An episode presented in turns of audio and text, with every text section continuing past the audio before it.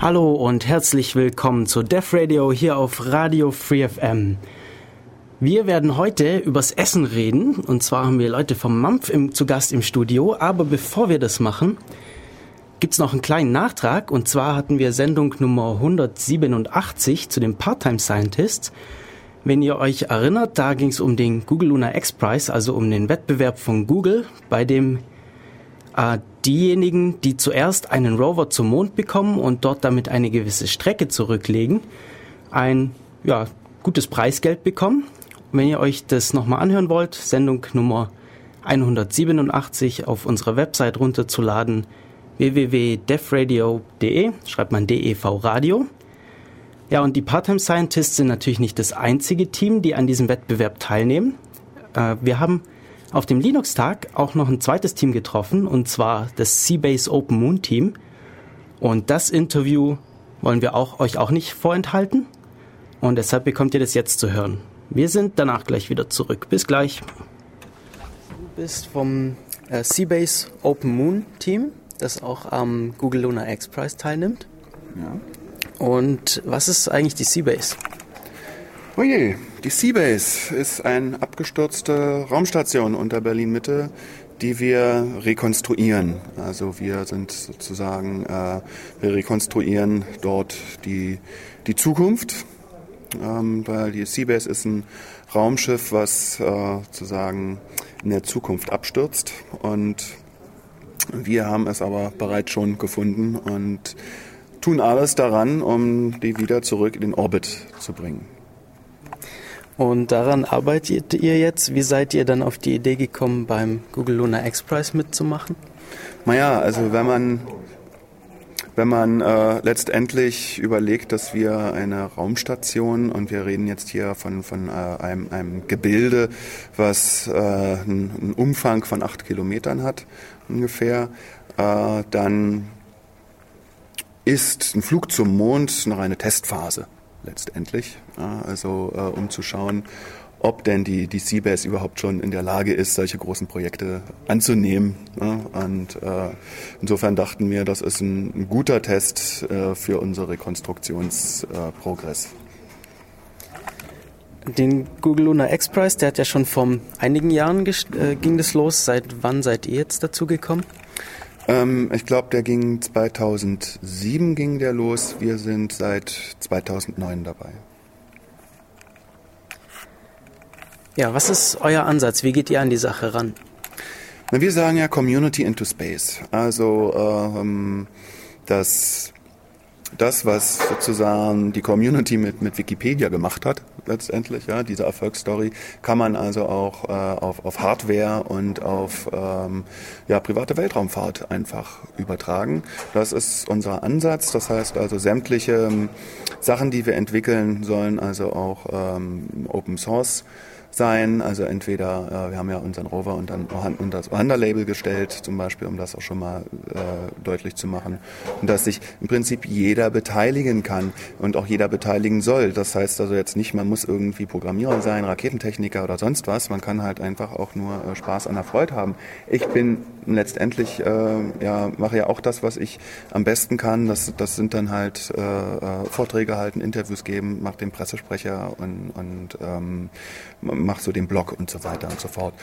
Da gibt es also wirklich unendliche Möglichkeiten mit, mit dabei zu sein. Und das ist das, der, der, der, der große Reiz daran. Da kann sich jeder mal fragen, irgendwie, man, das irgendwo kribbelt, das macht ja schon Spaß, wie kann ich dabei sein, auch wenn ich im Prinzip keine Ahnung vom Weltraum habe. So, Möglichkeiten gibt es da aber immer. Also ein ganz cooler Ansatz, wie ich finde. Äh, wie groß ist denn dann die Open Moon Community mittlerweile? Na, wir haben angefangen mit äh, 25 Mann, wenn wir so über den Daumen gepeilt sagen, ähm, bis wir dann sozusagen im äh, Wettbewerb dann auch angekommen waren. Es gibt ja dann auch so, so die, die Registrierungszeit und so weiter und so fort. Ähm, sind wir dann allerdings schon wieder äh, ein bisschen geschrumpft und äh, sind dann wieder ein bisschen gewachsen und so weiter und so fort. Aber das war leider das äh, Problem, dass wir nicht genug Leute, die ständig dazugekommen sind, dass man jetzt sagen kann, da bildet sich auch wirklich eine Community, also Stichwort kritische Masse, und einfach sagt, da sind Leute, die sich dafür begeistern, die da was machen. Äh, insofern sind wir leider immer zu klein geblieben, um dann auch wirklich sagen zu können, dieses ganze Community-Konzept ist für uns persönlich aufgegangen. Da, Soweit sind wir noch nicht. Wir sind jetzt allerdings auch erst zwei Jahre äh, sozusagen dabei. Und ähm, die Hoffnung ist natürlich, wenn, wenn sowas natürlich exponentiell anwächst, dass dann irgendwann doch äh, die kritische Masse an Teilnehmern erreicht ist, mit dem man noch viele Sachen machen kann. Ihr habt in eurem Vortrag hier auf dem Linux-Tag jetzt auch schon erwähnt gehabt, dass, dass ihr ziemlich unter Zeitdruck steht und eben auch viel Manpower fehlt. Wie ist denn jetzt der Plan weiter? Na, der Plan sieht äh, so aus, dass wir jetzt erst auch mal schauen müssen, wie sich das mit dem Google Luna X-Preis, mit der Vertrags- und Versicherungsnummer weiterentwickelt. Das ist sozusagen ja noch einmal ein begrenzender Faktor. Äh, ansonsten werden wir jetzt erstmal so weitermachen. Ähm, das, was jetzt kommen muss, logischerweise, ist, dass der Rover äh, in eine von, von einer, von, von einer Designversion in, in, in die Funktionsversion halt letztendlich überführt wird. Ja, jetzt, du erwähnst gerade den Rover, das ist ja auch ein ganz ein bisschen anderer Ansatz. Was ist denn das Besondere am Rover bei euch? Na, wenn man sich jetzt mal äh, vorstellt, man braucht letztendlich äh, oder normalerweise hat so ein, hat so ein Rover vier Räder, fährt dann wie ein ganz normales Auto und wir haben ähm, äh, nur zwei Räder, wobei die Räder sich nicht selber drehen sollen in dem Sinne, sondern sie können über die Speichen kann die Form der Räder verändert werden, so dass also auch ähm, unebenes Gelände ähm, überwunden werden kann, dass ähm, eventuell auch Sprünge möglich sind ähm, bei ein Sechstel der Schwerkraft. Kann man sich dann das sozusagen auch ganz gut vorstellen. Das, der Ansatz, der dahinter steckt, ist aber der interessant, der lässt sich hier auch auf, auf der Erde verwirklichen, für zum Beispiel Rollstühle. Äh, wenn man sich vorstellt, Rollstühle mit verformbaren Rädern, die lassen sich dann auch unabhängig von, von äh, Kies, Sand und, und Gras und so weiter oder auch auf schiefen Ebenen dann betreiben und ermöglichen dann sozusagen dem, dem Fahrer doch noch sehr viel mehr Freiheit als die bisherigen Rollstuhlkonzepte, die es jetzt hier gibt. Ihr habt also das Rad für den Rover neu erfunden. Äh, was, was entwickelt ihr sonst und was, was, ähm, für welche Teile verwendet ihr schon bestehende Technologie? Na, wir wollen natürlich sehen, dass wir für, für alle Teile bestehende Technologie äh, verwenden. Die, die Technologie ist ja letztendlich da. Wir müssen ja, müssen sie, wenn, nur neu zusammenstellen und neu miteinander verknüpfen. Da werden wir sicherlich äh, neue Wege gehen müssen, die äh, sicherlich auch auf der Softwareseite zu finden sind ähm, auf der Hardware-Seite sowieso, aber ähm, es gibt ja auch Möglichkeiten, Platinen selber äh, zusammen zu basteln, so wie man sie braucht, zusammenzulöten. So, äh, und das wird man dann sehen, Schritt für Schritt, wo, wo halt dann, wo wir dann halt nicht weiterkommen, müssen wir uns was Neues einfallen lassen. Ganz einfach. Ja. um, ähm, was habt ihr denn für Kosten? Wie finanziert ihr euch? Ja, gute Frage. Ähm, wir finanzieren uns über ja, Sponsoren in dem Sinne, dass wir haben eine Firma, die uns äh, die eine Werkstatt zur Verfügung stellt ähm, und auch ihre Erfahrung. Ansonsten ist das privat finanziert. Und das äh, darf auch nicht groß äh, von staatlicher Hilfe ähm, finanziert werden, weil das ja ein privater Wettbewerb ist. Also eine der Wettbewerbsbedingungen, dass nur 10 Prozent äh, des gesamten Volumens, was jedes Team für, für sein Projekt aufbringt, von staatlicher Seite kommen dürfen. Ja, das ist natürlich auch so eine Sache, wo, wo man dann halt sagen muss, okay, hier wird man also auch zum, zum Unternehmer dann letztendlich innerhalb äh, dieser, dieser Unternehmung. Weil natürlich muss Geld aufgetrieben werden. Also fangen wir mal an, eine Rakete will ja bezahlt werden. Ne? Also sozusagen da, das ist ja erstmal der, der größte Humpen an Geld, der überhaupt ähm, erstmal angebracht werden muss inklusive Versicherungskosten und so weiter. Die Rakete kauft ihr also. Was verwendet ihr da? Wie meinst du das jetzt? Also Geld, um die Rakete zu kaufen? Das okay. ist, äh, welche Rakete, wissen wir jetzt in, in dem Sinne noch nicht. Ähm, der Raketenmarkt ist ja in, in, Amerika jetzt mit SpaceX mit der äh, Firma, die jetzt also auch die NASA jetzt beliefert und auch schon äh, einige erfolgreiche Testflüge hinter sich hat. Es gibt auch noch den russischen Raketenmarkt, darf man auch nicht vergessen, da äh, ist auch noch eine ganze Menge. Je nachdem, was, man muss dann auch wissen, ne, wie viel Nutzlast will man dann überhaupt befördern, wie groß soll das alles sein und so weiter und so fort. Und da muss man dann mal schauen. Hm, wenn dann Zahlen vorliegen, dann kann man auch immer sagen, okay, jetzt wir brauchen so und so, so und so und so und so. Und dann kann man auch auf die Suche gehen. Wenn uns jetzt Leute zuhören, die mitmachen wollen, die Teil von der Community werden wollen, wo, ähm, wie finden die euch? Wie kontaktieren die euch? Ja, über Open Moon Info. Das ist äh, sozusagen unser Projektblog. Und da sind also auch die ganzen Links zu unseren, zu unseren äh, Channels, also ähm, natürlich ein Twitter, YouTube. Äh, von ein paar Aktionen gibt es dann also auch in der Webgalerie, aber die Links sind eigentlich alle auf der Seite. Und äh, Facebook Open Moon und äh, Sirov hat auch eine eigene Facebook-Seite. Okay, dann vielen Dank, Alexander vom Seabase Open Moon Team. Ja, war mir eine Freude. Alles klar, und vielleicht sehen wir uns irgendwann demnächst noch. Seid ihr auf weiteren Veranstaltungen, auf dem äh, Chaos Communication Camp vielleicht? Das ist gut möglich, ja. Das ist gut möglich. Dann sehen wir uns vielleicht da und ansonsten auf die Website schauen und da findet man euch. Danke. Ja, bitte, gerne. So, das war Alex vom Seabase Open Moon Team, Teilnehmer beim Google Lunar X Prize. Wenn ihr mehr über den Google Lunar X Prize erfahren wollt, hört euch unsere Sendung an vom, nee, vom nicht, Nummer 187. Da äh, gibt es auf unserer Webseite defradio.de. Und wir wechseln jetzt das Thema, oder? Ja, wir wechseln jetzt das Thema. Ja, ich bin nämlich nicht allein hier im Studio. Hannes ist mit mir und genau. wir haben zwei Gäste, Sven und Fabian. Hallo. Servus. Ja, hallo. Hi, wer seid ihr? Was macht ihr? Äh, wir sind Studenten an der Uni Ulm und studieren im 10. Semester Medieninformatik und haben letztes Semester Praktikum gemacht. Genau. Äh, und über das Praktikum eben reden wir jetzt nachher. Wir machen jetzt zuerst nochmal einen Titel Musik, damit ihr nicht ganz äh, hier stundenlang ähm, ohne Musik auskommen müsst oder mit zu viel Information. Ähm, und zwar ist das von Amity and Fame Newborn Sun.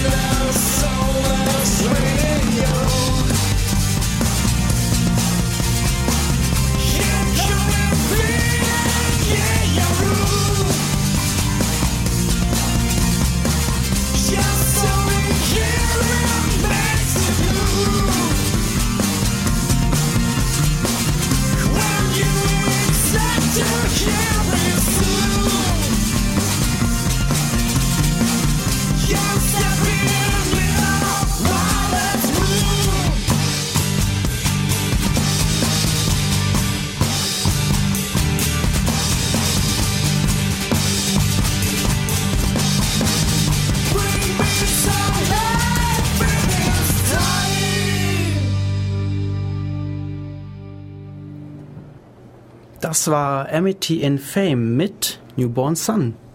Genau, und jetzt kommen wir zum Thema der heutigen Sendung, nachdem wir vorher das Interview noch gespielt haben. Und zwar Essen. Essen, genau. Mampf. Jeder mag Essen. Genau. Und dazu haben wir Gäste von Mampf da. Und ja, was ist denn Mampf? Was heißt Mampf? Also, man schreibt es ja alles in Großbuchstaben. Ja, MAMF heißt erstmal ausgeschrieben Multifunctional and Adaptive Meal Preparation Facility.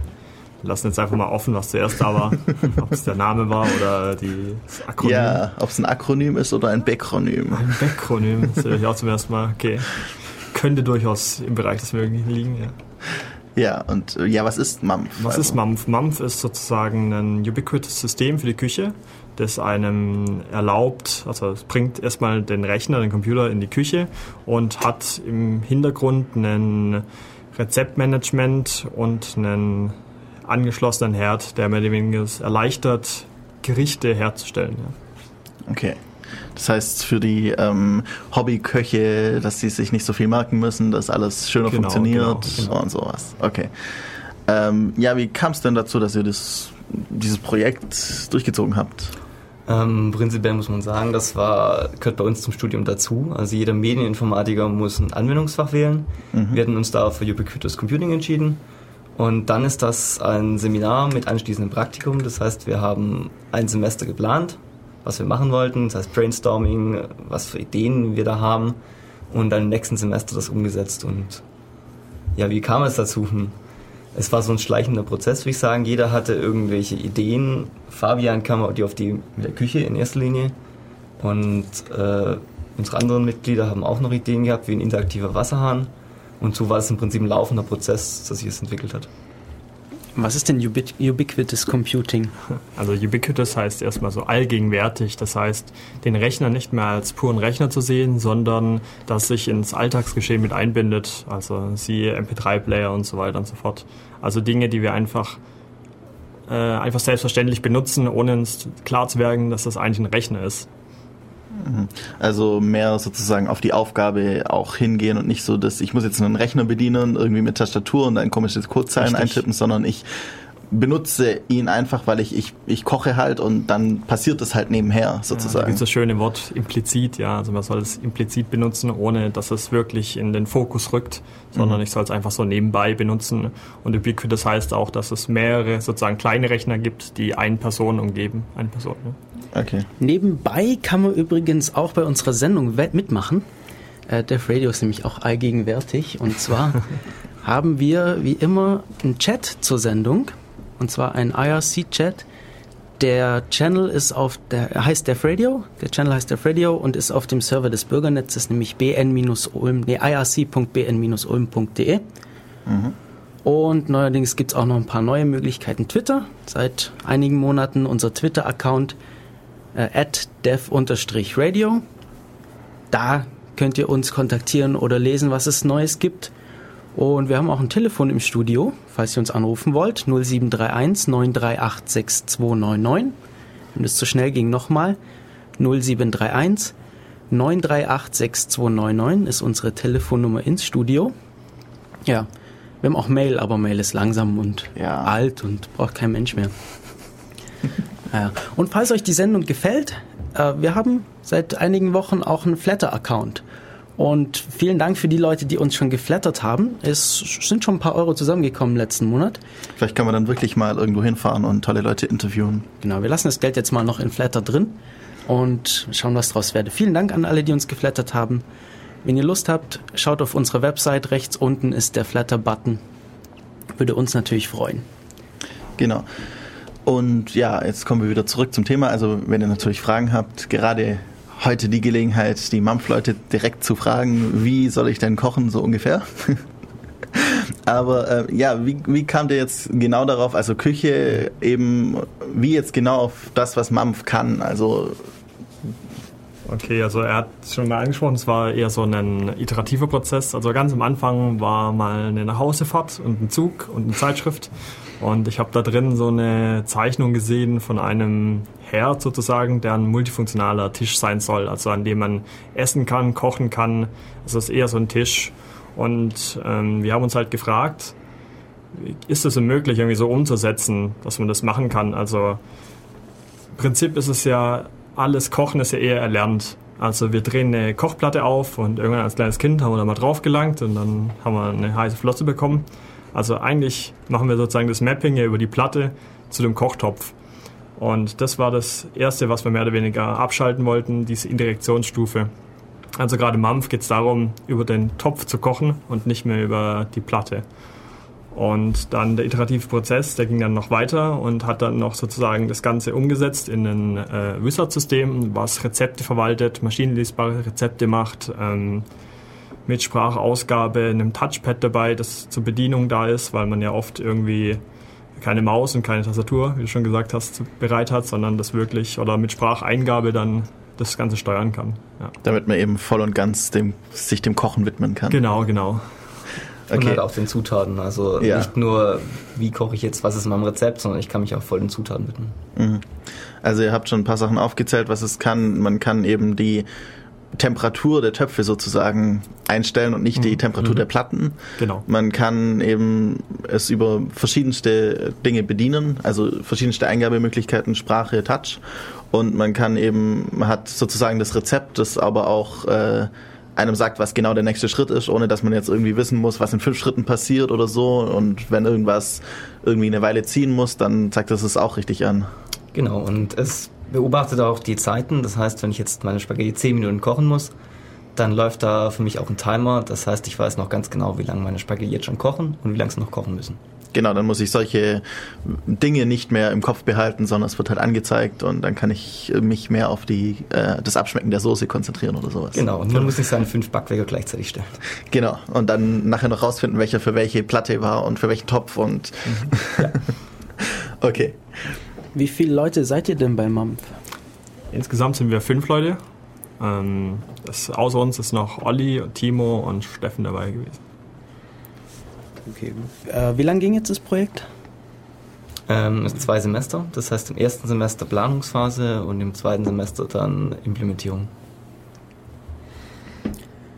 Okay, sollen wir uns mal anschauen, was es tut? Ja, wie man, wie kocht man denn? Genau, also was, was tut man damit? Wie, wie sieht so ein Anwendungsfall aus?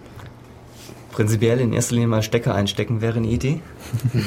und danach muss man halt seine Kochplatten aufbauen und das ganze System anschließen.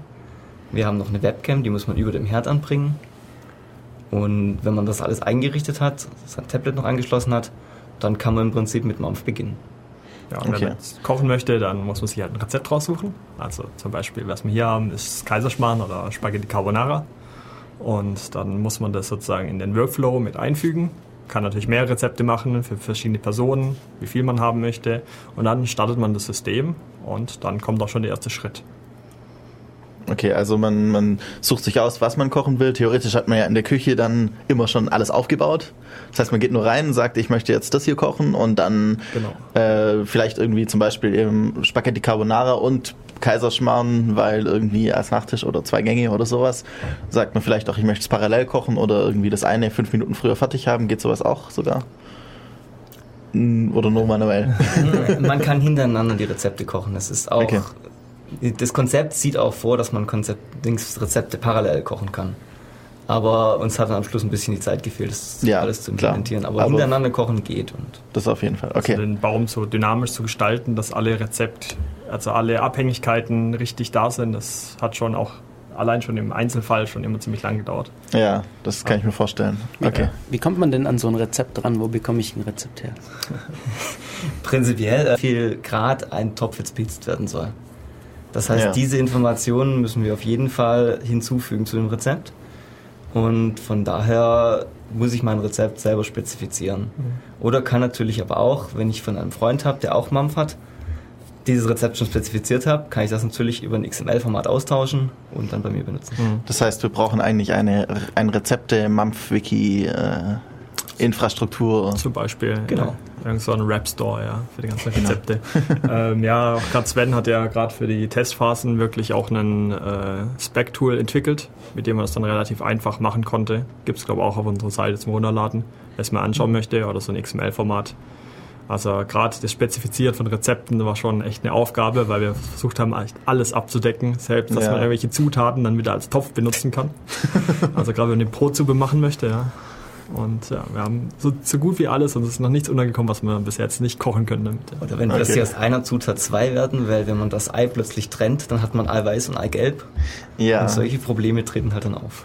genau. Ja, Da- zu den Downloads, ich habe die Mampf-Seite ähm, auf der Seite zu dieser Sendung verlinkt, also defradio.de und da entweder auf, auf Sendungsplan im Moment noch oder ab heute Abend im Archiv kann man sich die Sendungsseite anschauen, da ist der Link zur Mampf-Website, da gibt es dann die Downloads.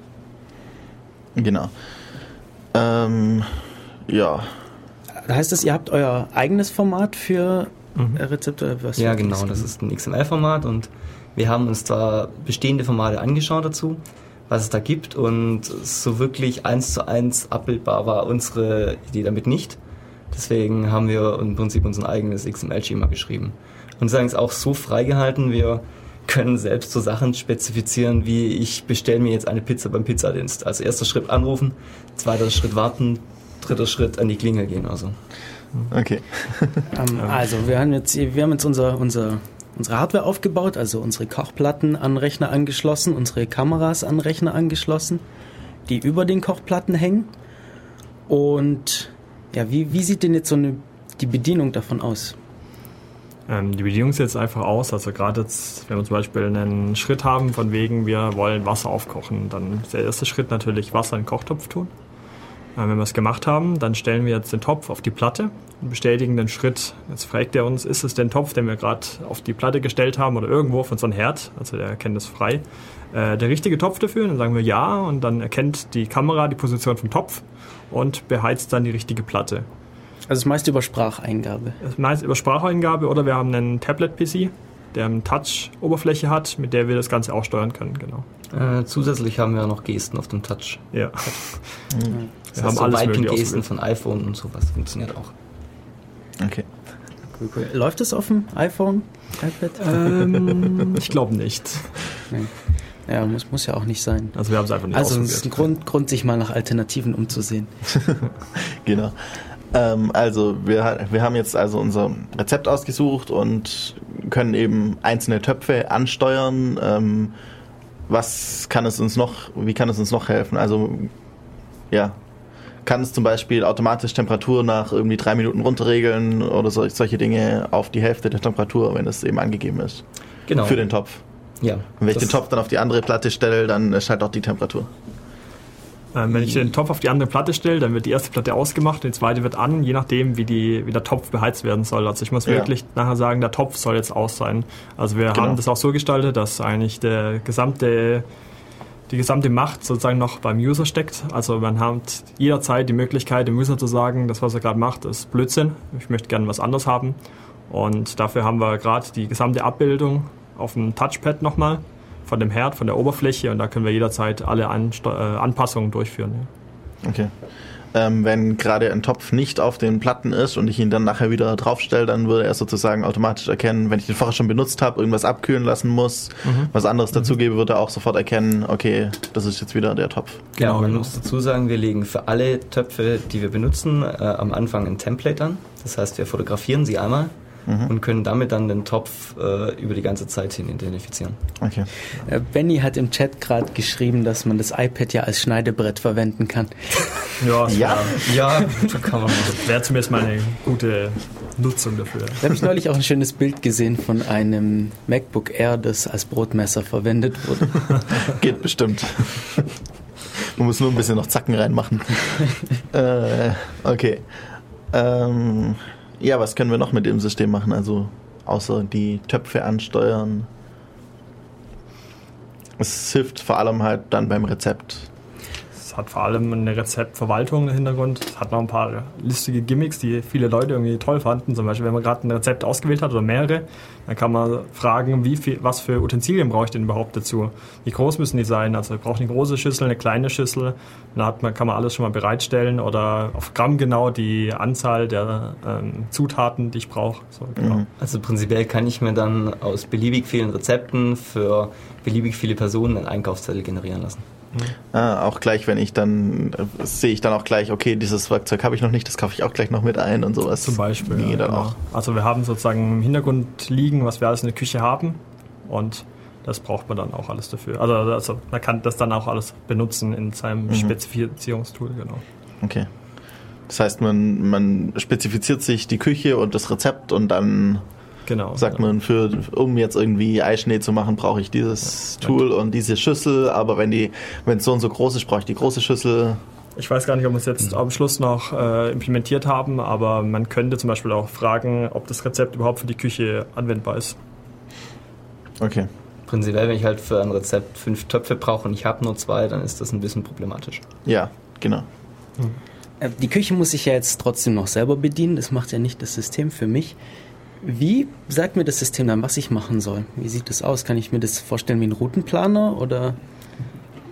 Mm, prinzipiell ja, also die Schritte kommen hintereinander, die werden dir alle dargestellt, jeweils mit einer Überschrift, dass man sie einfach identifizieren kann. Also auf dem Computerbildschirm dann. Auf dem Computerbildschirm, genau. Genau. Und zu jedem Schritt kann ich eine Beschreibung verfassen. Das heißt, ich kann mit Freitext reinschreiben, was man machen soll. Ebenso haben wir die Möglichkeit, Bilder einzubinden und kann man das dann damit im Prinzip verdeutlichen, was der User machen muss. Ich soll es vielleicht ganz mal kurz beschreiben, wie, wie wir uns überhaupt vorstellen, dass es aussieht. Also man so. hat dann vor, den, vor sich den Herd stehen und im Hintergrund hat man einen großen Bildschirm, der am besten äh, Fettspritzschutz geschützt ist, ja, also dass wir da jetzt keine Probleme bekommen. Und vor sich oder neben sich liegen das Touchpad, um damit einzugeben, Eingaben zu tätigen. Ja. Okay, das heißt, der große Bildschirm ist wirklich nur reine Informationsdarbietung und das Touchpad ist die Kontrolle. Genau, das Genau. ist die Eingabe, das andere ist die Ausgabe. Das heißt, wenn man es mal noch irgendwie verfeinern wollte, würde man das Touchpad vielleicht auch in den Tisch verschwinden lassen. Ja, so sieht auch unser Konzept im Prinzip aus, ja. Also am besten wäre noch direkt am Topf das Ganze machen. Also ich sag direkt am Topf, ich möchte noch so und so viel Grad heizen oder sowas. Mhm. Aber ja, so gut ist die Technik. Also so, so viel Geld hat man jetzt nicht, das irgendwie zu erfinden. Ja. Ja, wir hatten uns ja auch überlegt, das Tablet fest neben den Induktionsplatte anzubringen, aber das Tablet kostet halt ein bisschen Geld und Fettspritzen sind nicht ganz so praktisch. Und Ja, es, wir haben uns auch nach Folien erkundigt, aber so richtig was Gutes gefunden haben wir ja nicht. ja. Natürlich ist es ja alles mehr oder weniger nur Konzept und halt mal so ein Probeaufbau, ob es denn überhaupt funktionieren könnte. Ja, also wenn man sich das Video mal anschaut, also wir haben das schon recht weit programmiert und man kann damit auch kochen. Ja. Also Mhm. Und es schmeckt auch gut, ich habe es getestet. Kaiserschmarrn gab's. genau. Ja, der war super, war ich auch dabei. Ähm, das heißt, ich sehe immer den aktuellen Schritt. Was ist, wenn ich der Meinung bin, ich weiß irgendwas besser als das System? Muss ich mich trotzdem an die Schritte halten? Was, was passiert, wenn ich jetzt irgendwie ein überspringen oder irgendwas Ähm, vergessen ah, habt. Du musst dich natürlich nicht ans Rezept halten. Du kannst natürlich immer frei kochen, wie du willst. Ähm, wenn du gerade Wizard aktiv hast, dann kannst du einfach eins weitergehen und dann den nächsten Schritt schon mal machen oder dir merken, welche Schritte du schon gemacht hast. Es gibt halt so ein paar Abhängigkeiten. Das heißt, es muss halt nach dem System musst du erst bestätigen, dass das Wasser kocht, dass du oder das muss es selber rausfinden, dass es, dass du Spaghetti reingeben kannst sozusagen. Oder was gibt es denn für bessere Methoden? Also es, es gibt also Abhängigkeiten. Das erste vor, was passieren muss, zum Beispiel die Zwiebeln anbraten, bevor ich halt den Rest reingebe. Ja, oder die Zwiebeln schneiden wäre vielleicht auch eine Idee. Ja, Zwiebeln schneiden, bevor ich sie in die Pfanne gebe, ist meistens nicht ganz so clever. Und natürlich hat man auch immer noch die Möglichkeit, einfach zu sagen, ich hätte das schon getan. Und dann Ja, natürlich, natürlich. Also man kann das auch dreist anlügen, das System, ja. Dann Das heißt, gibt das keine Garantie mehr, dass es nachher schmeckt, ja. Das ist aber noch nicht, dann noch nicht wirklich gut genug, weil das äh, System müsste dann erkennen, dass, dass man ihn anlügt, dass man es anlügt und dann Ja. sagen, ja, nee, nee, hier, das hast du immer noch nicht gemacht. Gibt's von, ich glaube von IBM gibt es also äh, erste Versuche ra rauszufinden, was für so, also was für Obst oder was für Gemüse da ist und Mhm. auch in welcher Form das vorliegt, genau. Ja, es gibt auch schon in großen äh, Einkaufsläden, in manchen Mhm. gibt es so irgendwie so Genau. eine Kamera, die So dann 3D-Kamera. vier verschiedene Objekte äh, dann sagt, das könnte es sein und dann, Mhm. wenn man irgendwie diese Wagen hat und so. Genau, genau. Also in Stimmt, der Richtung könnte man schon was machen. Ja, ja genau. Und da, da das weiterentwickelt hat IBM was vorgestellt, genau. Okay. Das heißt, wir packen das auch noch damit rein und genau, alles damit rein und dann kann man das auch so gut wie nicht mehr anlügen, das System. Ja, also auch so ein bisschen, warum wir gerade was in der Küche machen, ist halt, weil wir raus, also weil wir denken, da ist doch bisher recht wenig passiert und da kann man auf jeden Fall was machen. Ja, wenn man sich überlegt, in Küchen gibt es bisher irgendwie so eigentlich nur den Kühlschrank, der weiß, was drin ist und Mhm. automatisch bestellt. Es gibt inzwischen auch Mikrowellen mit Internetanschluss und Display, aber Ja, das so viel da kann ich dann Fernsehen draufschauen, während mein äh, Mikrowellen-Burrito fertig wird. Tatsächlich, das kann man. Ich habe mal einen Ja. Toaster gesehen, der hat den Wetterbericht auf den Toast gebrannt. Ja, genau. Das ist natürlich mor- toll. Morgens, wenn man sich Toast macht, dann brennt da eine Sonne rein oder Regenwolke oder Gewitter, genau. Das ist, Das ist auch recht wieder was Tolles. Also das, das hat wieder auch Stil. Das ist wieder ubiquitär, genau. genau. Ich hab auf, auf der Frostcon habe ich auch einen Vortrag gesehen zur äh, der Hausautomatisierung, Open Source Hausautomatisierung. Das war witzig. Ah, da macht auch die Uni Ulm recht viel gerade an Medieninformatik. Gerade so Mhm. intelligentes Haus. Das ist gerade doch ein sehr großes Forschungsfeld. und Ziemlich cool eigentlich. Ja, vor allem, weil auch jetzt die Rechenleistung sozusagen Mhm. klein genug, günstig genug ist, um es wirklich ins Haus zu verbauen, dass es nicht mehr auffällt. Ja, klar, es muss halt sein, es man hat total viele Sensoren, die man braucht. Und Ja. Die kosten Geld und mittlerweile ist man in der Lage, so kleine Sensoren gut herzustellen. Ja, Wir reden heute übers Essen, über Mampf. Hannes, gibt's noch was auf die Ohren für uns? Ja, ich würde sagen, wir machen jetzt noch mal ein bisschen Musik und dann reden wir weiter über ein bisschen technischere Details des Ganzen. Ähm, wir haben äh, von Brad Sachs Bad Attraction.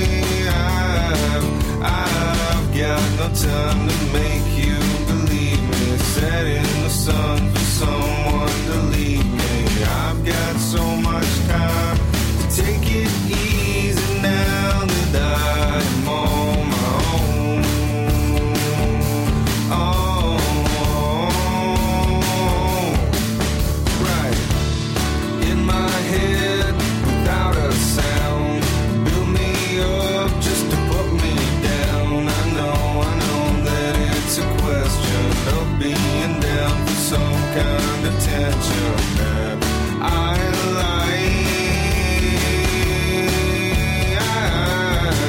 I've got no time to make you believe me. Setting the sun for.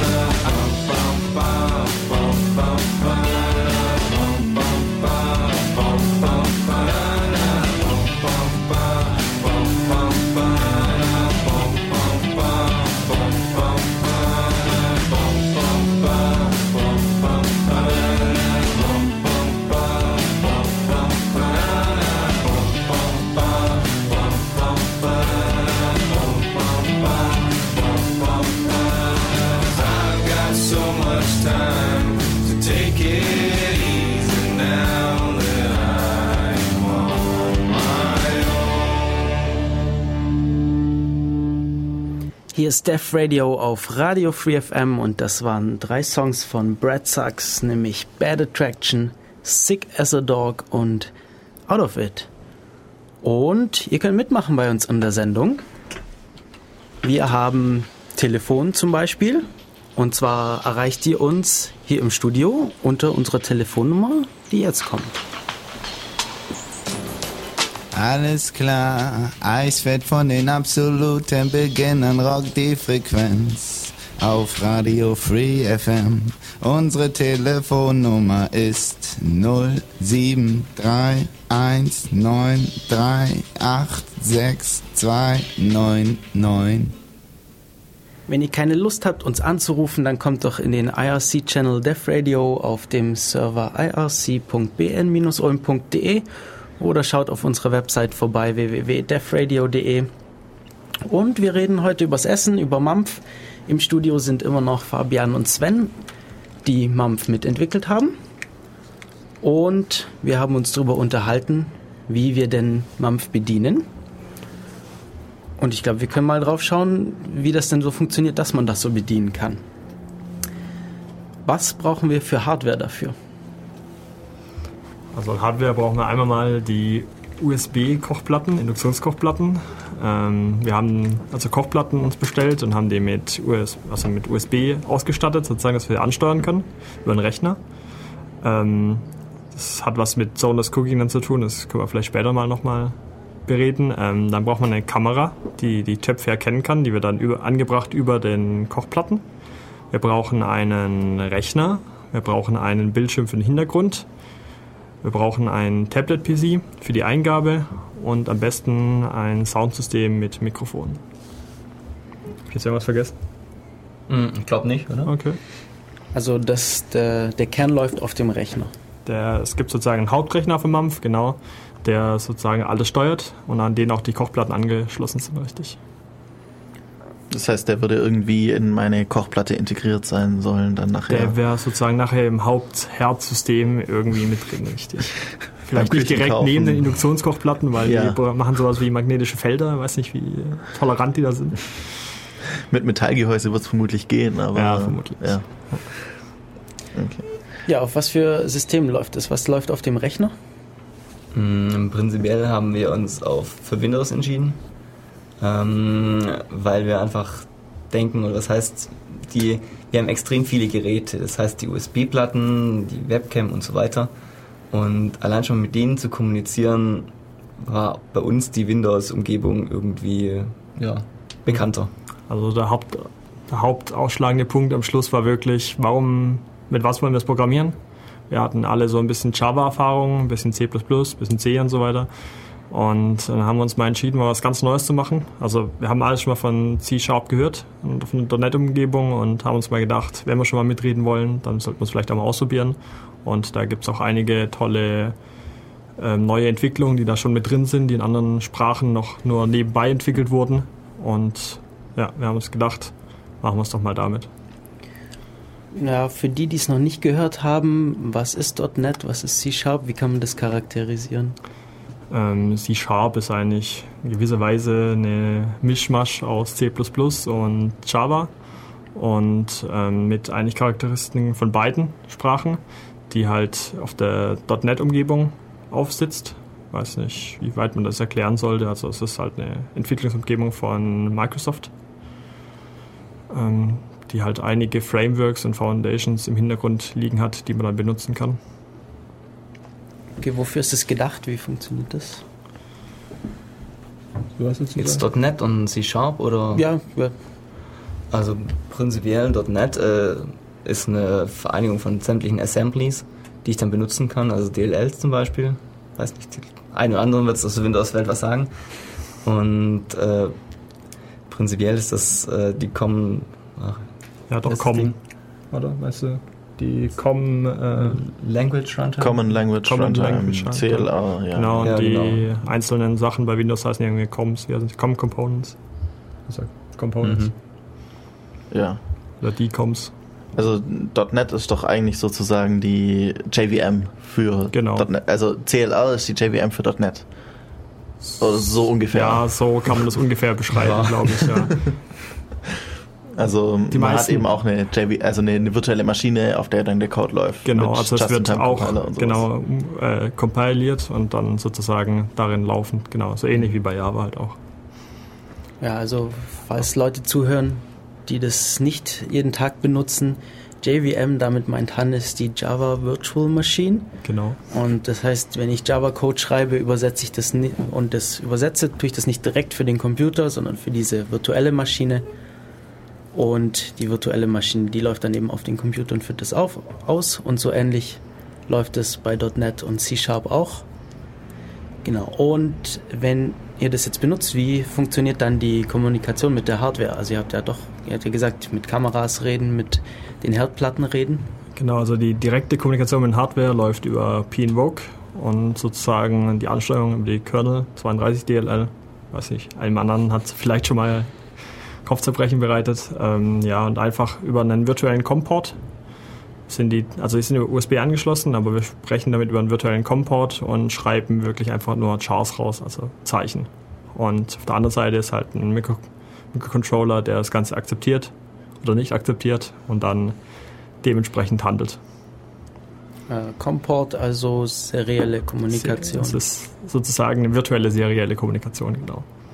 Also die ähm, Platten ihr habt ihr auch sozusagen selber ge ge gemoddet. Wir haben die sozusagen in die Elektrowerkstatt gegeben, dass die die für uns modden. Das hat halt den ähm, Nebeneffekt, dass wir die dann halbwegs auch noch benutzen dürfen, weil gerade in der Uni gibt es halt so ein paar Brandschutzverordnungen und so weiter und ähm, Ja, Elektrogeräteprüfung zum Beispiel. Ja. Genau, und das ist dann nicht alles so ganz einfach, wenn man da einfach irgendwie eine Induktionskochplatte mit ein paar Volt dran rumschraubt und dann anschließen möchte, da sagen die eher, nee, ich, ist nicht. Mhm. Sind das Klar. irgendwelche besonderen Platten oder Billige Platten. irgendwelche Induktionsplatten? Das sind Induktionsplatten, haben, wo haben die eigentlich her? Bei eBay?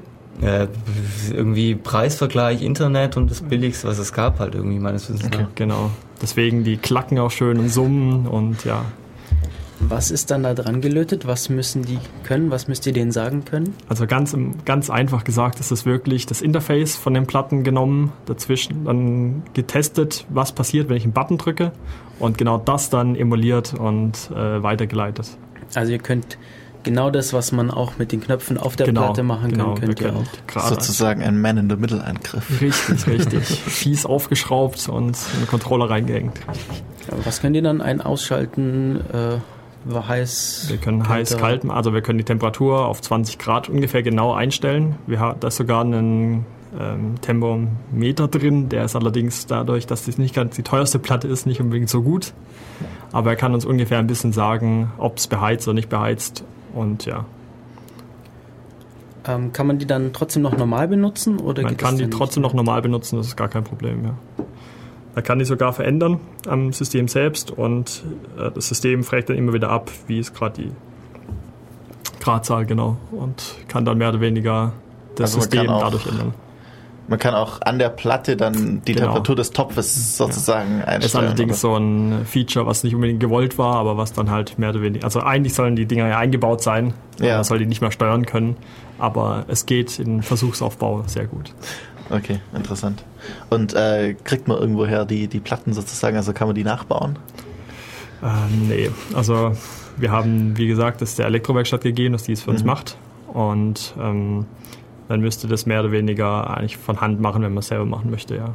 Ja, klar, wenn das jemand kann, also gibt es da irgendwo Pläne, Baupläne von dem Mikrocontroller-Platte? Äh, Baupläne selber nicht. Wir haben die Mikrocontroller und welche eingebaut sind in der Dokumentation hinterlegt. Mhm. Aber wie genau das aufgebaut ist, nee, da haben wir Dann nichts. muss es wohl jemand nochmal machen. Da müsste es jemand nochmal machen, ja. Oder Ja. mir eine Mail schreiben. Ich habe irgendwo habe ich noch einen Bauplan, glaub liegen oder was, wie genau die angesteuert sind. Aber sonst die Systemdoku von euch, die ist auch auf eurer Website. Genau, die Systemdoku mit Hardware-Doku, Architekturentwurf und so weiter finden wir alles auf unserer Homepage. Und die Homepage ist verlinkt auf der Website zu dieser Sendung auf www.defradio.de. Genau. Wir hatten jetzt also die Platten, dann, äh, das ist einfach eine serielle Verbindung, dann eben noch die Webcam, mit der, um die Töpfe zu erkennen. Wie funktioniert das so ungefähr? Also, Soll ich da auch noch was dazu sagen? Okay, äh, gute Frage, ja, ich glaube. ähm, ja, da liegt halt auch eine, eine Bibliothek im Hintergrund, aforge.net, also wieder ums .net zu sagen. Ähm, ähm, die halt sozusagen die Surf-Features erkennen kann. Und damit werden dann von jedem Topf ein Template geschossen. Und dieses Template wird dann im Nachhinein benutzt zum Vergleichen. Also es ist halt so ein bisschen eine Notlösung, muss man ehrlich sagen. Also sie hat besser funktioniert, als wir gedacht haben. Wir dachten am Anfang, oh, das wird problematisch. Problematisch wird es ehrlich, äh, wird's, wenn, wenn man zum Beispiel einen Topf haben und danach einen Deckel drauf tun, weil dann gerade am Rand die ganzen Surf-Features einfach verdeckt sind und man den nicht mehr richtig erkennen kann. Ja. Also ihr habt einfach für die Erkennung eine Bibliothek Kamera. genommen, die halt so ein Ähm, Matching machen kann. So. Ja, also die kann die schon rausfinden, allerdings ist da noch sehr viel Grips reingeflossen, die dann wirklich robust hinzubekommen. Mhm. Oder halbwegs robust, ja. Okay. Also da wäre vielleicht dann auch, wenn jemand unbedingt Lust hat, da noch was zu Genau. verbessern. Ja. Man muss dazu sagen, als eigentliche Idee hat man so ein bisschen zu versuchen, da das robuster hinzubekommen, indem man auch sozusagen durch die Induktionsplatten selber Rückmeldung bekommt, was für ein Topf draufsteht, also zum Beispiel über die über das Magnetfeld. Mhm. Aber da kann man nicht mehr groß dazu, sondern wir haben jetzt Mhm. einfach nur getestet, Müssten kann wir ich doch beheizen. dann eigentlich einen Hallsensor oder sowas einbauen und dann ja, in den noch abfragen. Und Ja, wir hatten ein paar tolle Ideen, aber die meisten haben wir dann doch nicht umsetzen können. Ja. Das ist auch eine finanzielle Frage einfach. Ja. ja, klar. So, ihr habt gesagt, viel Bedienung geht über die Sprache, Spracherkennung. Mhm. Ja, also Spracherkennung, wir hatten ja Windows und äh, auf Windows 7 gibt es die Windows Speech API fest integriert im Kern. Das heißt, äh, ich habe oder kriege im Prinzip von meinem Betriebssystem eine Sprachsynthese und Spracherkennung geschenkt. Oder was heißt geschenkt, aber die Sprachsynthese sind zwei Zeilen Code und ich kann jeden beliebigen Text ausgeben mit der Windows Standardstimme. Bei der Erkennung funktioniert das auch so ähnlich. Man, also, weiß nicht, Spracherkennung läuft so, man hat eine gewisse Grammatik spezifiziert. Das heißt, ich kann sagen, vor, zurück oder bestätige meinen Schritt. Und diese Grammatik definiere ich im Voraus, gebe die dann der Windows Speech API und prinzipiell auch das Signal vom Mikrofon und kriege dann halt über Events zurück, wenn jetzt äh, was von meinen Commands erkannt wurde. Seid ihr zufrieden damit? Läuft es gut? Sagen wir es mal so, es ist jetzt nicht wirklich natürlich, sondern es ist im Prinzip, Mampf ist ein Prototyp. Das heißt, wir haben halt nur einfache Commands und nur einfache Ausgaben und man kann jetzt nicht eine natürliche sprachliche Interaktion erwarten. Sondern es war einfach mal zum Testen, wie sowas überhaupt in der Küche funktionieren könnte. Da muss man auch ganz ehrlich sein, wir haben das drei Tage vor Abgabe eingebaut, das Ganze. Ja, ich hatte nachts kurz Zeit. Ja, genau. während, alle an, während alle anderen noch programmiert haben an ihrem Teil, war Sven kurz, hatte kurz Luft und dann hat er gemeint, oh, ich baue mal kurz eine Speech-API mit ein und war recht cool dann. Nachdem ich alle meine Bugs, die ihr so gemeldet habt, äh, abgearbeitet hatte. Mhm, genau. Im Chat kam die Frage, ob ihr das auch in lauten Umgebungen getestet habt, ob das dann noch funktioniert. Also wenn Pfanne Ja. brutzelt oder Ja, lustigerweise haben wir Radio das läuft. unfreiwillig so getestet, weil äh, ich wollte es bedienen und hat, aber man hat mich nicht erkannt. Also es hat einfach nicht funktioniert. Und was war das Problem? Und er hat dann immer wieder Funktionen gemacht, wo dann Sven im Hintergrund irgendwas gerufen hat oder irgendjemand anders. Und es war noch die Stimme von Sven drin und es war die, das Mikrofon von der Kamera aktiv im Hintergrund. Ah. Und genau, das war recht lustig und äh, es erkennt relativ gut auch in lauten Umgebungen. Aber man muss halt auch dazu sagen, wir hatten es davor trainiert. Also es war auf Ja, meine Sprache genau. trainiert. Und Okay. also bei Windows läuft es so, man muss glaube eine halbe Stunde mit dem System reden. Und äh, danach erkennt er die Stimme sehr zuverlässig eigentlich. Zumal wir nur wenige Commands hatten. Also zwischen Start und Stopp gab es immer ein Problem, weil es halt doch nur kurze Commands sind und sehr ähnlich. Aber sonst hat es ganz gut funktioniert. Ich finde Spracheingabe ein ziemlich spannendes Thema. Wisst ihr, wie das da, wie das gerade so aussieht, Technologie? Also ich suche hin und wieder mal, ob es irgendwie Software gibt, die, die, die sowas macht. Äh, gerade an der Uni, Professor Schultes hat es ja auch versucht gehabt, seine, seine Vorlesungen äh, in Text umzuwandeln. Ich sag mal, Sven, ist ja dein Thema jetzt. Mein Thema. ja, du warst für die Hardware, ich halt eher für die Sprache zuständig. Ja, also prinzipiell, sagen wir so, äh, hm, es funktioniert recht gut, aber so jetzt im, ich denke mal, dich wird hauptsächlich Open Source Bereich interessieren. Da Ja. gibt's recht wenig an Standardsoftware. Also mich interessiert eigentlich hauptsächlich, wie, wie gut es mittlerweile funktioniert, weil vor ein paar Jahren ging da ja noch gar nicht viel. Also die Erkennung im Prinzip funktioniert recht gut, wenn man nur Commands hat. Das heißt, äh, jetzt wir hatten so ein System hatten, Start, Stopp, vor und zurück oder auch Sätze. Man muss dazu sagen, je länger der Satz desto einfacher ist es eigentlich, diesen Satz zu erkennen. Aber wenn ich jetzt halt wirklich natürliche Sprache, wo ich vorher keine definierte Grammatik habe, erkennen will, dann ist das durchaus noch recht kompliziert. So, also was hatten wir bisher? Wir hatten unsere modifizierten Herdplatten, die Kameraeingabe, also die Kameras, die über dem Herd hängen. Was machen die nochmal? Die schauen, was, wo, wo sind Töpfe und Genau, also, die kennen, also das System kennt die Töpfe, die wir benutzen in unserem System, hat, hat denen eine ID zugewiesen und äh, kann die dann sozusagen den Herdplatten zuordnen. Man muss dazu sagen, also die Idee mit Induktionskochplatten und so weiter ist noch ein bisschen weiter. Wir hatten da die Idee des Zoneless Cooking. Also ich habe einen Herd, eine große Fläche, auf der ich mehr oder weniger ziemlich viele kleine Induktionswaben habe.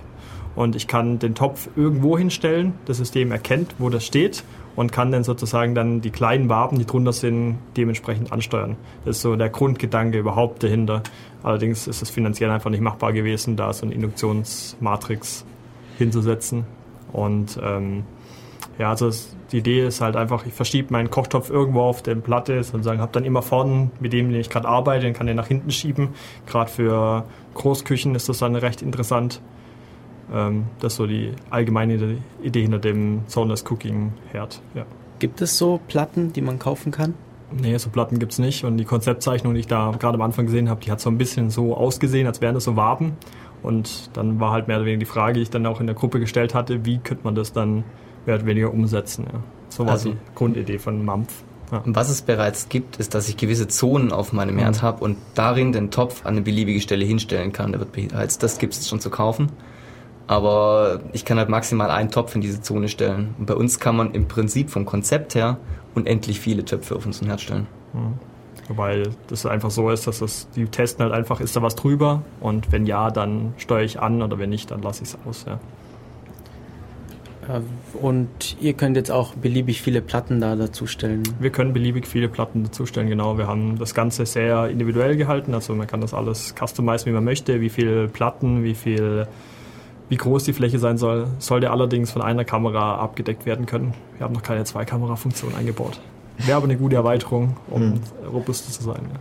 Prinzipiell ist auch egal, was für eine Form jetzt mein Topf hat. Ob der Genau. jetzt viereckig ist, achteckig ist oder wie groß der ist. Mhm. Wir erkennen Form, Größe ja, und Position. Alles klar, machen wir nochmal Musik. Ja, machen wir nochmal Musik. Ähm, und zwar von Galtson äh, Distance Friend.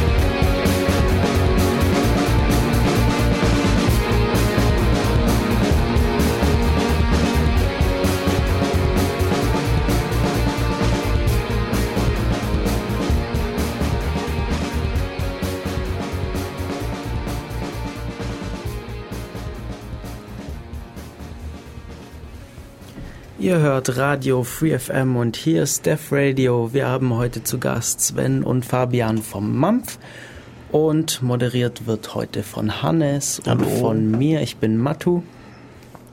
Ja, wir sind mitten im Mampf.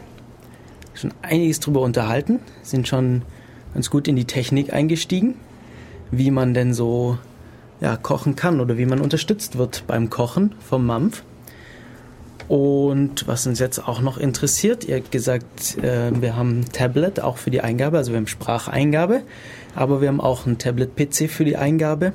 Was ist da drauf? Ja, da ist auch Windows drauf. Genau.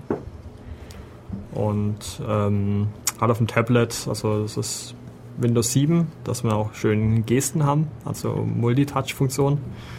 Und wird halt sozusagen über WCF, also Windows Communication Foundation heißt das Framework, äh, auch von .NET natürlich ähm, unterstützt und ist auch eine lose Kopplung, eine dienstorientierte Kopplung über HTTP und ähm, passt halt ziemlich gut in unser allgemeines Konzept, weil wir alles sehr mod modulbasierend gemacht haben mit Publish Subscribe und passt deswegen ziemlich gut mit rein, ja. Das heißt, könnten da auch mehrere Leute bedienen mit ihren Tablets? Genau, es könnten im Prinzip mehrere Leute bedienen. Wir haben das Ganze versucht, wirklich wieder sehr offen zu lassen, ob wir dann zum Beispiel irgendwann mal gerade das iPhone mitbenutzen wollen oder sowas oder auch von einer Web-Oberfläche das Ganze mit bedienen. Also wenn man irgendwie am Rechner sitzt und denkt, oh Mist, ich sollte mir jetzt mal doch mal irgendwie den Herd oder die Platten oder den Ofen vielleicht bei einer Weiterentwicklung anmachen, weil ich mir bald auch die Pizza reinschieben möchte, dann könnte ich das sozusagen auch damit machen. Ja. Äh, Oder natürlich auch so wie die, es gibt ja manche Leute, die haben ihre Häuser irgendwie verkabelt und dann Genau. einen, einen, einen Rechner dran stecken, dass man dann, dass dann irgendjemand die Lichter an- und ausschalten kann. Das heißt, irgendjemand kann für dich kochen. Zum Beispiel. Und du genau. stehst halt da und ist natürlich- schlürst deinen- Ja, also wir haben uns durchaus auch mal die Privacy-Frage gestellt, ob Ja. wir das mit sehr berücksichtigen wollen und haben gedacht, nee, ist ein, Kon- äh, ist ein Konzept. Also haben wir alle mal durchgeatmet und haben gesagt, okay, lassen wir mal heute. das ist natürlich wirklich ein Problem an der Stelle, genau. Also es, über Security in dem ja, Netz, das ihr da habt, habt ihr da, das habt ihr jetzt nicht unbedingt. Nee, haben wir nicht wirklich beachtet. Nee. Wir haben davon ausgegangen, dass wir es erstmal, so wie man es halt schön macht, ja, was natürlich immer problematisch ist, aber es hätte in der Kürze der Zeit am Schluss durch noch aus noch ein bisschen Zeit verbraten. Ja. Ja gut, war ja auch nicht unbedingt Aspekt. Es ging ja darum, Genau. ja, dieses Kochen zu machen. Gut, Tablet. Ja, ähm, das Tablet äh, spricht dann einfach direkt mit dem Hauptrechner, Ähm, oder? Ja, genau, es spricht einfach mit dem Hauptrechner. Ich dachte gerade, du würdest sagen, es spricht. Also das Sprechen tut wirklich das. Hauptsystem. Das Ja. ist, ja genau, und das Tablet ist wirklich also sozusagen eine beidseitige Verbindung aufgebaut Mhm. und erst dann kann man starten. Und auf dem Tablet ist halt eine sehr einfach gehaltene Oberfläche, die ich mehr oder weniger nur zur Eingabe benutze, also große Buttons zum Draufdrücken. Also gerade wenn man ein bisschen äh, beschäftigt ist mit Schneiden, man vielleicht mit dem Ellenbogen bedienen kann oder so, ja. Genau. Okay. Da muss jetzt einiges an Kommunikation stattfinden. Wir hatten eigentlich alles, glaube ich, schon erwähnt. Oder fehlt noch was an Protokollen? Also wir haben zwischen Tablet und dem Rechner, so gesagt, HTTP Ähm, oder ja, zwischen genau das HTTP. Okay, dann hatten wir die anderen Teile, äh, die, die Herdplatten, war ja über diesen COM-Port, also Mhm. seriell. Genau. Die Kameras, da kümmert sich eine Windows-Library drum. Auch richtig. Aber fehlt noch was? Höchstens vielleicht die Architektur generell mit Modulen, wenn dazu Wunsch besteht. Ja? Wie sieht es aus? Also wir werden jetzt ziemlich viele einzelne Sachen, das heißt einzelne Libraries, die irgendeine Aufgabe haben.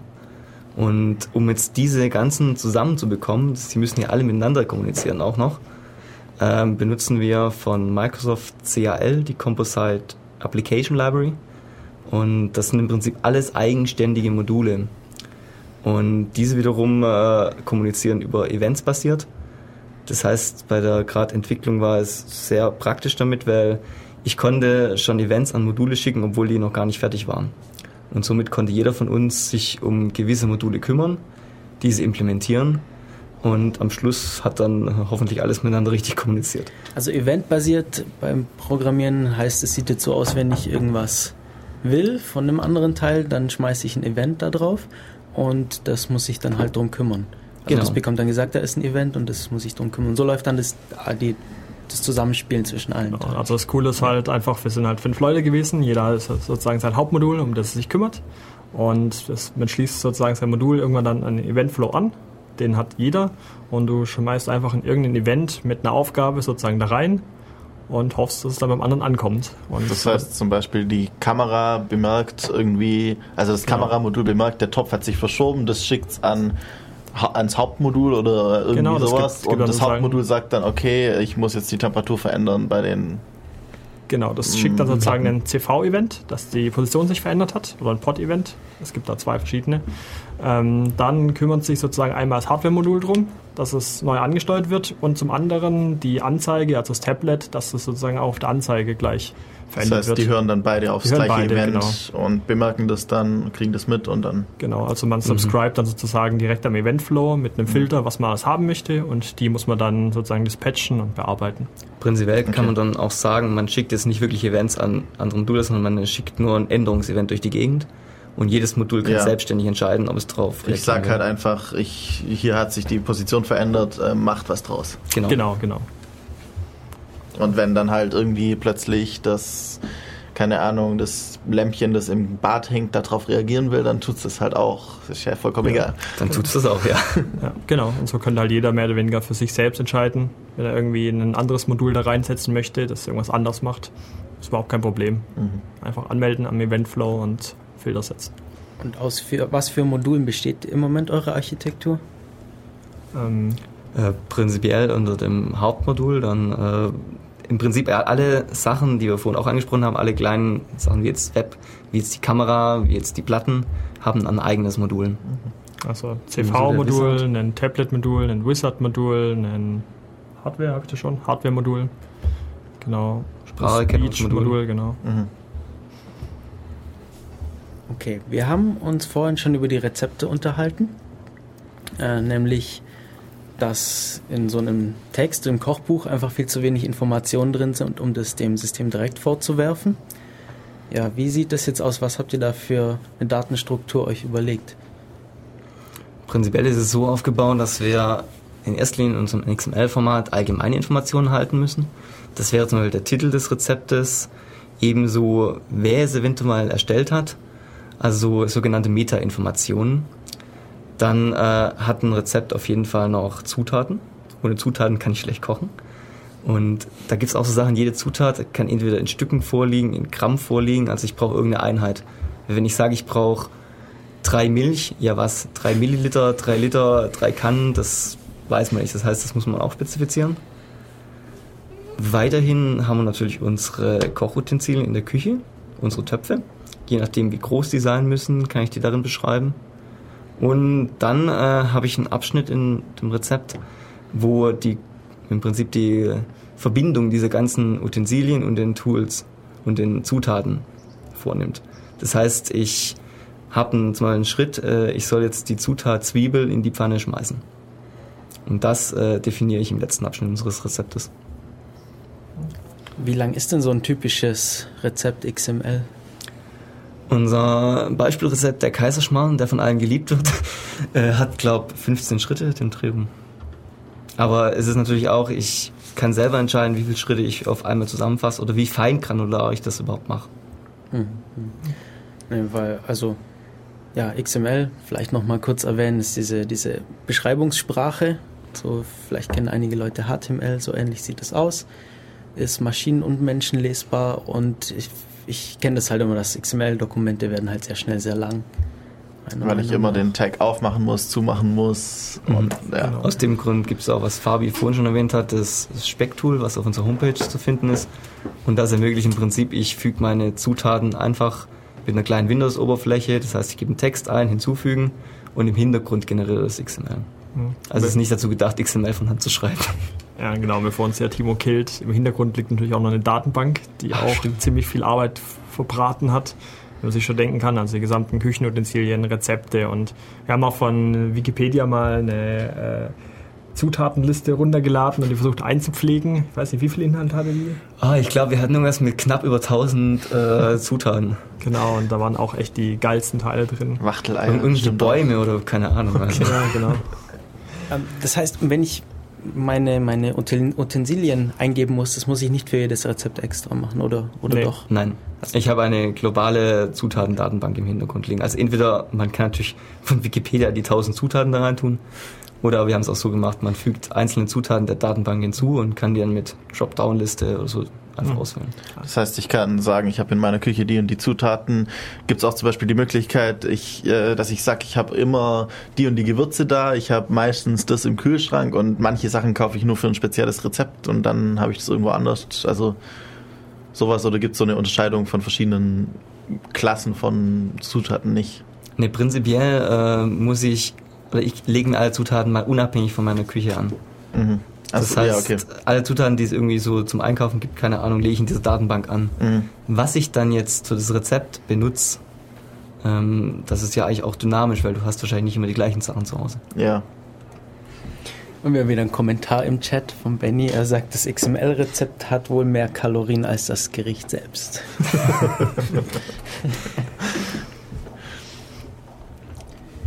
ja, ähm, es gibt bei euch einiges zum Download auf der Website, unter anderem das, das Rezept-Tool, mit dem man sich Rezepte zusammenbauen kann. Wie ist das mit dem System? Ist das äh, verfügbar? Sind die, sind die Quellen davon? Ähm, ja, also die, die Quellen, also erstmal sagen, was verfügbar ist. Die verfügbar ist, wie gesagt, die Rezepte, äh, das Backtool und vor allem auch so ein Mampf Lite haben wir es genannt.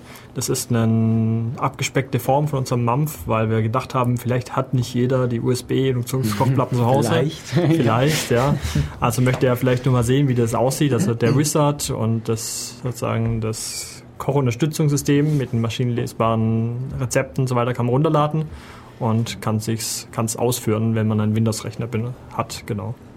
Oder Das wenn heißt, man kann sein Notebook auch schon in die Küche stellen und dann hilft es Richtig, einem, richtig. aber es kann halt auch nicht die Platten ansteuern, dann muss ich das halt selber machen und muss dann halt merken, welche, welcher Topf jetzt auf welcher Platte war und sowas. Genau. Wir würden aber davon abraten, das Notebook auf den Herd zu stellen. Ja, das wäre vielleicht ein bisschen blöd. Zumindest wenn man einen Herd anmacht. Ja. Genau, und ein Video gibt es da natürlich auch, haben wir glaube ich auch schon mal erwähnt. Und äh, zum Lizenzen, genau, also die, das wir Microsoft haben, ist das so eine Microsoft offene Lizenz, wie auch immer man das jetzt verstehen möchte.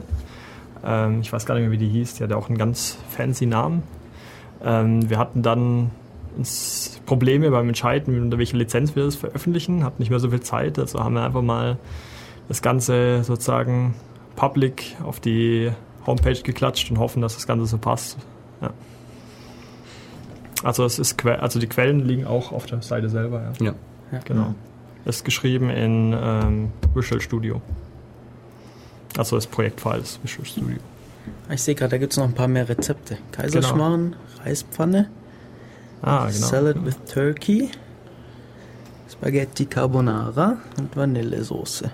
Genau. Ja, man muss dazu schön. sagen, wir haben teils englische, teils deutsche Rezepte, weil wir haben uns erst am Schluss dazu entschieden, alles in Englisch zu halten. Und deswegen sind die ein bisschen gemischt. Ja. Ja gut, macht ja nichts.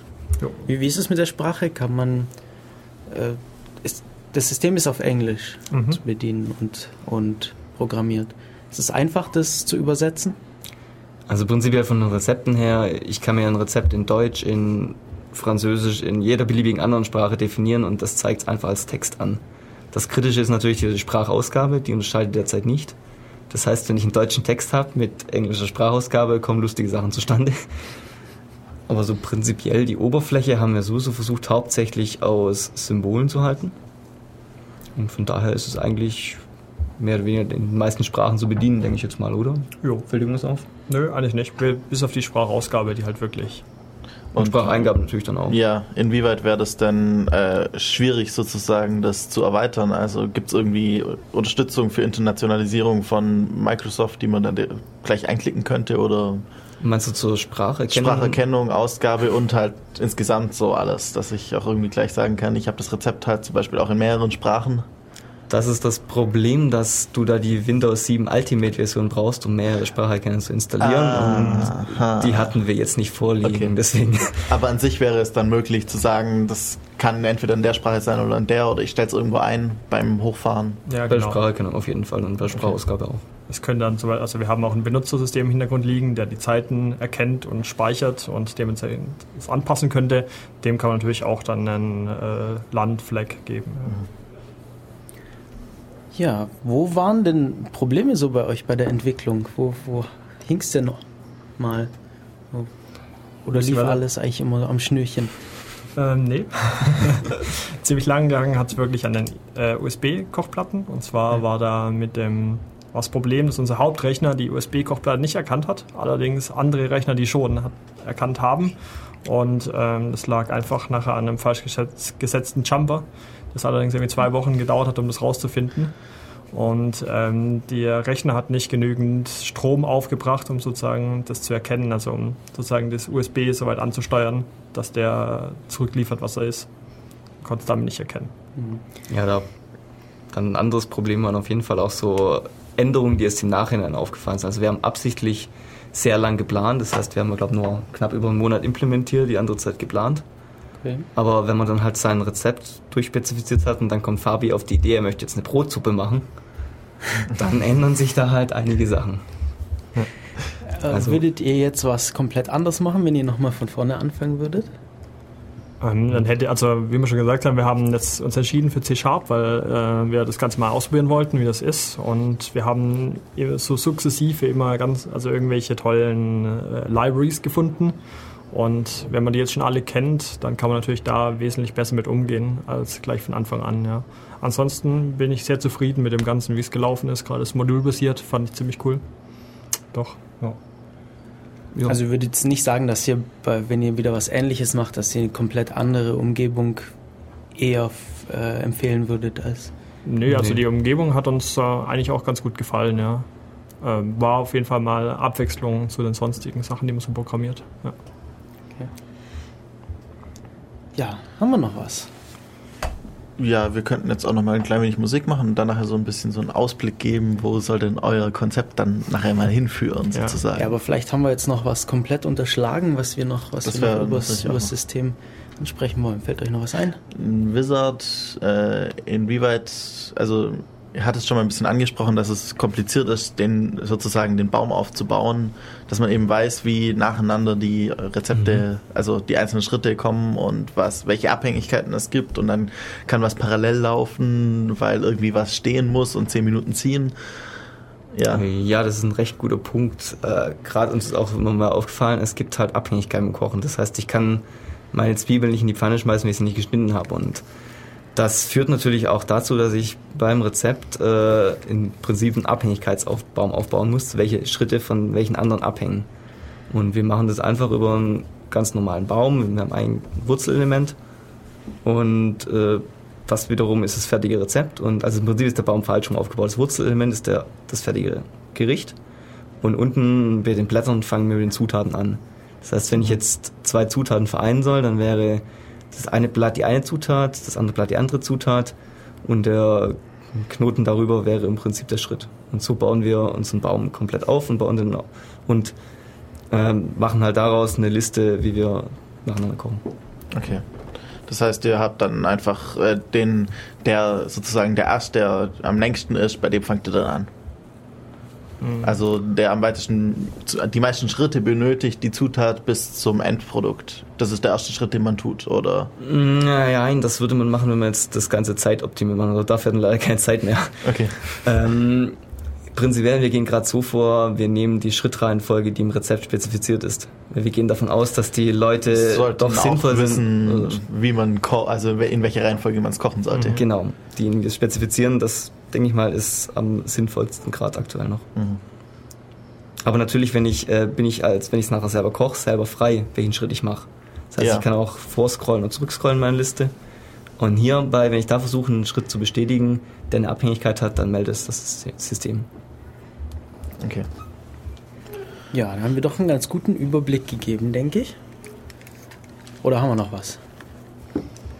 Also dann Ich würde ich sagen, machen wir nochmal Musik. Was Genau. gibt's denn noch für Musik? Oh, es gibt nochmal von Fresh Body Shop ähm, Hopeless Anthem. Das spielen wir jetzt und dann unterhalten wir uns noch über die Zukunft von Mampf. Bis gleich.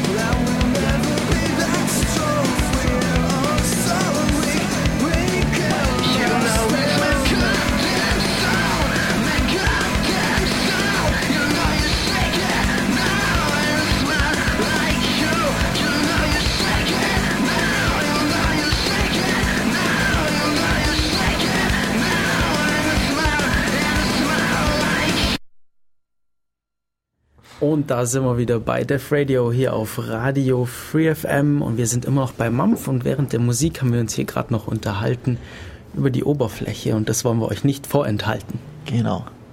Was ist los? Ja, wir benutzen, weiß nicht, ob es jemand kennt, also WPF halt. Und äh, dort sind die Oberflächen in XAML, also sind auch in einem XML-Format spezifiziert bzw. geschrieben. Und die tolle Sache daran ist eigentlich, dass es unabhängig von den Daten ist. Das heißt, ich habe meine Oberfläche, wo der Button ist, wo das Eingabefeld ist, aber was für Daten in dem Eingabefeld ist, sind, äh, habe ich nicht in der Oberfläche direkt spezifiziert, sondern in einer beiliegenden Klasse. Und somit habe ich eine lose Kopplung im Prinzip zwischen Daten und Oberfläche. Das, was man eigentlich gerne haben will, damit man dann die Oberfläche einfach austauschen könnte, Genau. verändern vor, könnte. Vor allem, wir haben, wie gesagt, zu fünft an dem Projekt geschrieben. Und es war halt so, ich habe mich jetzt eher um die Logik und die Daten gekümmert, Steffen um die Oberfläche. Und ich konnte dann halt auch äh, im Prinzip unabhängig von ihm programmieren. Und er von Genau. ihm unabhängig. Genau. Ja. Schön. Was könnten wir uns denn noch so vorstellen, wo es hingehen kann? Also, wie gesagt, Mampf ist ein Prototyp und äh, da gibt es durchaus Ideen, wie man es weiterführen könnte, was man sich noch so alles vorstellen könnte. Was habt ihr für Ideen? Also geht es in relativ viele Richtungen. Einmal haben wir es schon angesprochen mit diesem Soundless Cooking, also wirklich äh, sozusagen einen Multifunktionstisch in der Küche oder irgendwo im Wohnzimmer haben, wahrscheinlich in der Küche, weil man eine Abzugshaube braucht und dann ähm, irgendwo einen Topf hinstellt und er erkennt das einfach. Ähm, über Induktion könnte man sich natürlich weiter Sachen überlegen, wie zum Beispiel das Handy nebenbei laden, einen Teller irgendwie erwärmen, also irgendwie eine Spule in den Teller einbauen oder den Kaffeebecher noch nebenbei erwärmen, ja so nette Gimmicks fallen einem da schon ein paar noch ein. Ähm, natürlich, was natürlich kommen müsste, wäre natürlich eine wesentlich robustere Erkennung der Töpfe. Also bisher haben wir nur eine Kamera, müsste wenn dann mehrere Kameras benutzen oder zusätzliche Informationen sozusagen durch den Tisch durch. Äh, Es geht natürlich weiter über Interface direkt an den Geräten selber am Topf, wie wir vorhin schon gesagt haben, mit der Mikrowelle oder mit dem, mit dem Toaster oder sowas. Also wirklich am Topf dann sozusagen die Rückmeldung hat, die Eingabe wie die Ausgabe. Das wäre natürlich noch ganz toll. Ähm, ja, fällt dir noch was ein gerade? Und zum Hardware-Part war das, glaubt ihr, das meiste? Das? Hardware-Part war das, glaube ich, ja. Ja. Ähm, Also wir hatten uns auch überlegt, zum Beispiel an Pfannen äh, einen Drehregler anzubringen und dann direkt die Temperatur über die Pfanne zu steuern. Aber das ist natürlich hardware-technisch natürlich auch nicht ganz einfach umzusetzen. Ja, aber von der Idee her wäre das bestimmt eine tolle Erleichterung sozusagen. Genau. Dass ich die Pfanne draufstelle, dann wird mir angezeigt, wie die Temperatur ist und ich kann sie gleich einstellen. Wenn ich sie wegnehme, geht das auch aus, weil es wird auch über Induktion äh, angesteuert oder sowas zum Beispiel. genau. Könnten wir ja alles machen. Das wäre so der hardwaremäßige Teil. Ähm, natürlich so softwaremäßig oder allgemein ideenmäßig haben uns auch noch ziemlich viele Sachen so überlegt, so immer mal spaßhalber. Ähm, Gerade was Rezepte angeht, wirklich so eine Art ähm, Tauschbörse von Rezepten haben, mit denen auch Leute irgendwie Geld verdienen könnten, wenn sie es wollen würden. Oder irgendwelche ähm, Ableitungen, irgendwelche Hierarchien in, in Rezepten zu haben, so dass ich irgendwie sage, ich habe ein Spaghetti Carbonara Rezept und ich möchte es irgendwie modifizieren, also nehme ich das und äh, tausche nur irgendwie ein paar Teile aus und habe dann sozusagen eine modifizierte Ver- Version davon gebaut. Genau. Oder auch ähm, eine, äh, Zusammenbauen aus verschiedenen Genau. Rezepten, dass ich eben, ich weiß, ich habe einen Tortenboten, da habe ich drei verschiedene Tortenböden mit irgendwelchen unterschiedlichen Teigen und für die Schwarzwälder Kirsch, äh, Kirschtorte brauche ich eben diesen Tortenboden so und so oft und dann genau, genau. Genau. macht's es. Und wenn man, Social Cooking praktisch. Genau. Ja. So Cookbook statt Facebook. Und natürlich, das, was natürlich fast jedem gleich einfällt, wäre natürlich noch mehrere Sachen anschließen, wie äh, einen, einen Ofen oder einen Kühlschrank, der dann automatisch alles gleich erkennt. Irgendwelche Schnittwerkzeuge, die erkennen, wenn sie schneiden. Also da ist echt der Fantasie eigentlich keine Grenzen gesetzt. sagen wir so, das wäre der nächste Schritt auch, gerade die Rezepte aufnehmen. Ja. In einem, am Computer spezifizieren, in XML ist natürlich nicht ganz so einfach. Und dass man dann einfach so eine intelligente Küche hat, die weiß, wo sich welcher Topf, wo sich welches Messer, wo sich welches Schneidebrett befindet, was jetzt gerade eine Zwiebel ist oder was auch immer. Zumindest, dass ich dann automatisch mein System weiß, okay, jetzt schneide ich gerade eine Zwiebel. Und das dann automatisch, also im Prinzip automatisches Aufnehmen von Rezepten wäre es auch Das heißt, man, man, man kocht kreativ und danach hat man das Rezept davon, kann es nachkochen. genau. Genau, und könnt dann vielleicht noch irgendwelche kleine Anpassungen machen und habt gemerkt, ah, vielleicht soll das eine Minute länger kochen an der Stelle. Dann könnte ich das einfach da im Schie Schieberegler noch eine Minute länger machen oder so, genau. Ja, prinzipiell, die ganzen Zeiten sind noch verbesserungswürdig. Mhm. Genau. Zum Beispiel, gerade können wir nicht wirklich unterscheiden, ob wir jetzt äh, für 200 Leute kochen oder für zwei Leute. Das heißt, meine Spaghetti brauchen für 200 Leute vielleicht ein bisschen länger, bis das Wasser warm wird. Ja, dann müssen Ja, wir dann natürlich sagen. noch einen Höhensensor einbauen oder einen Luftdrucksensor, um Genau. herauszufinden, wann das Wasser dann kocht. Ja, also, Ja, und das Ganze am besten noch in den Koffer verpackbar und rumtragbar. genau, Mit Solarzellen bedient und. natürlich. Und ein Windkraftwerk nebendran. Ja. Genau. Ja, ja. Ja, wie könnte man das denn machen? RFID-Tags an die, an die Werkzeuge, wie erkenne ich die Zutaten? Ja, man- sowas in der Art. Oder ähm, was vielleicht auch geht, ähm, so eine Art Barcode auf alle Sachen drauf, wenn Ja. dann die Kameras gut genug sind, dass die Karotten, ja. das alles erkennen können. Ja, da, da hat man sogar schon ein paar Ideen, so gerade rotationsinvariante Barcodes für die Töpfe oder sowas zu erstellen. Mhm. Ähm, ja, gerade mit RFID ist natürlich auch wieder problematisch, wenn es heiß wird. So ein Topf wird Mhm. durchaus mal warm. Zumal ja auch ein magnetisches Feld über der Induktionskochplatte Ja, ist. es ist dann immer problematisch. Also wir haben es gar nicht mehr so genau probiert, aber es ist, wahrscheinlich gibt es da schon Probleme. Ja. Also prinzipiell gerade Forschungssachen gibt es sehr viele. Also man findet einige Paper darüber, wie jetzt die Küche mit solchen Gegenständen ausgestattet werden sollte. Gerade im asiatischen Raum ist das auch sehr beliebtes Thema. Das haben wir es also mehr oder weniger so im Nach also währenddessen haben wir es immer wieder bemerkt, dass da doch durchaus viel Forschung reingesteckt wird. Ja, weil bei uns irgendwie eher nicht so. Also ich krieg da nicht so viel von mit, Ja. vor allem auch nicht in populärwissenschaftlichen Sachen, Ja, irgendwie genau, in Tagesthemen oder so. Irgendwie kommt halt, ja, sie haben irgendwie ein neues Automotorzeugs, was weiß ich was gebaut, aber die Küche, das jeder jeden Tag benutzt, genauso wie das Auto, ähm, passiert eigentlich gar nichts. Die Küche ist gerade schon hier bei uns durchaus ein bisschen festgefahren. Das haben wir auch Mhm. so beschrieben, ganz am Anfang. Und jeder hat noch die Koch Kochbücher von Oma zu Hause. Ja, genau.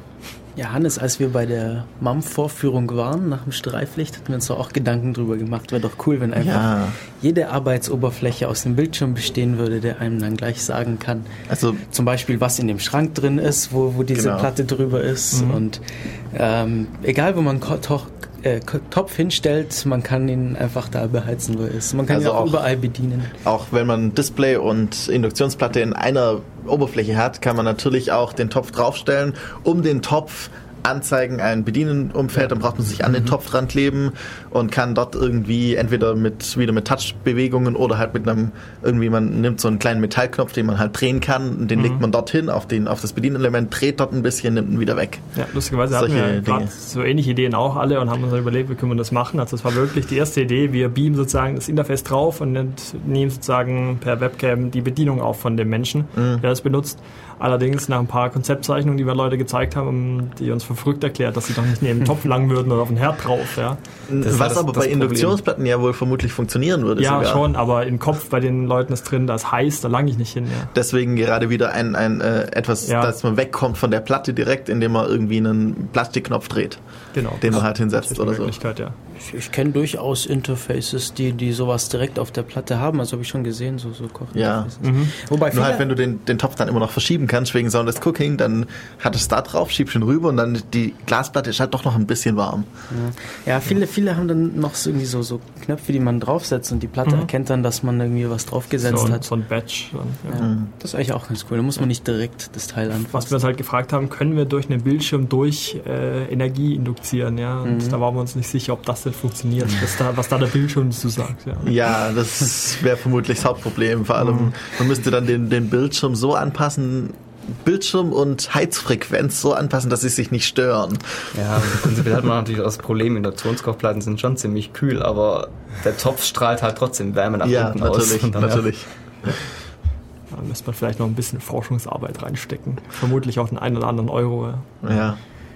Vermutlich, vermutlich. Aber vielleicht haben wir irgendwann dann die ähm, Küche, wo alles mit Glasplatten und Displays zu ist und an der Wand dann noch das große Display und wo man dann den Film und das Kochrezept nebeneinander schieben kann und dann. Nebenbei mit, mit Oma skypen, die einem dann doch nochmal sagt, dass das Genau. Rezept an der Stelle scheiße ist. Ja, Genau, ja doch, mich würde es freuen. auf jeden Fall. Wie steht ihr jetzt mit Mampf? Geht's da weiter oder seid ihr jetzt erstmal fertig damit?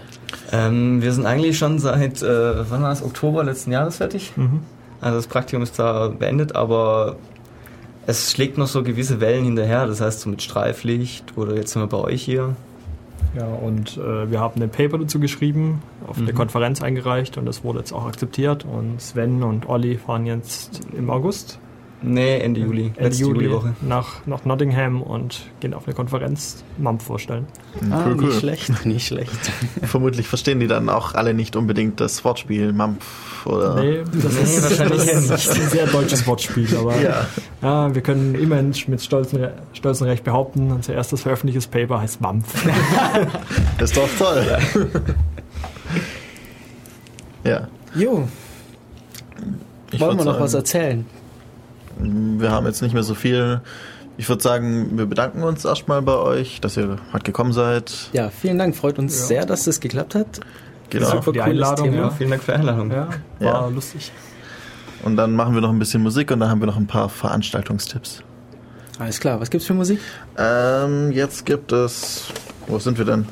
Ah, nochmal Fresh Body Shop, Mr. Weirdo und danach würde ich gleich sagen auch nochmal von Per Gint Lobokris, äh, Devil's Temptation. Ja, ich glaube, mal schauen, wie viele Lieder wir spielen. Ja. Bis gleich bei Def Radio. I've never been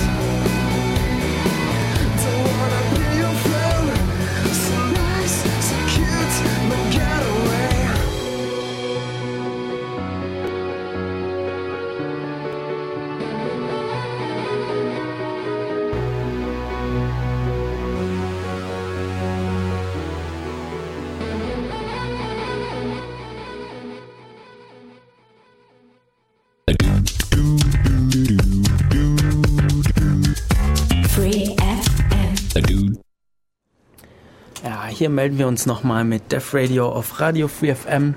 War eine coole Sendung heute mit Mampf. Echt super, dass es geklappt hat.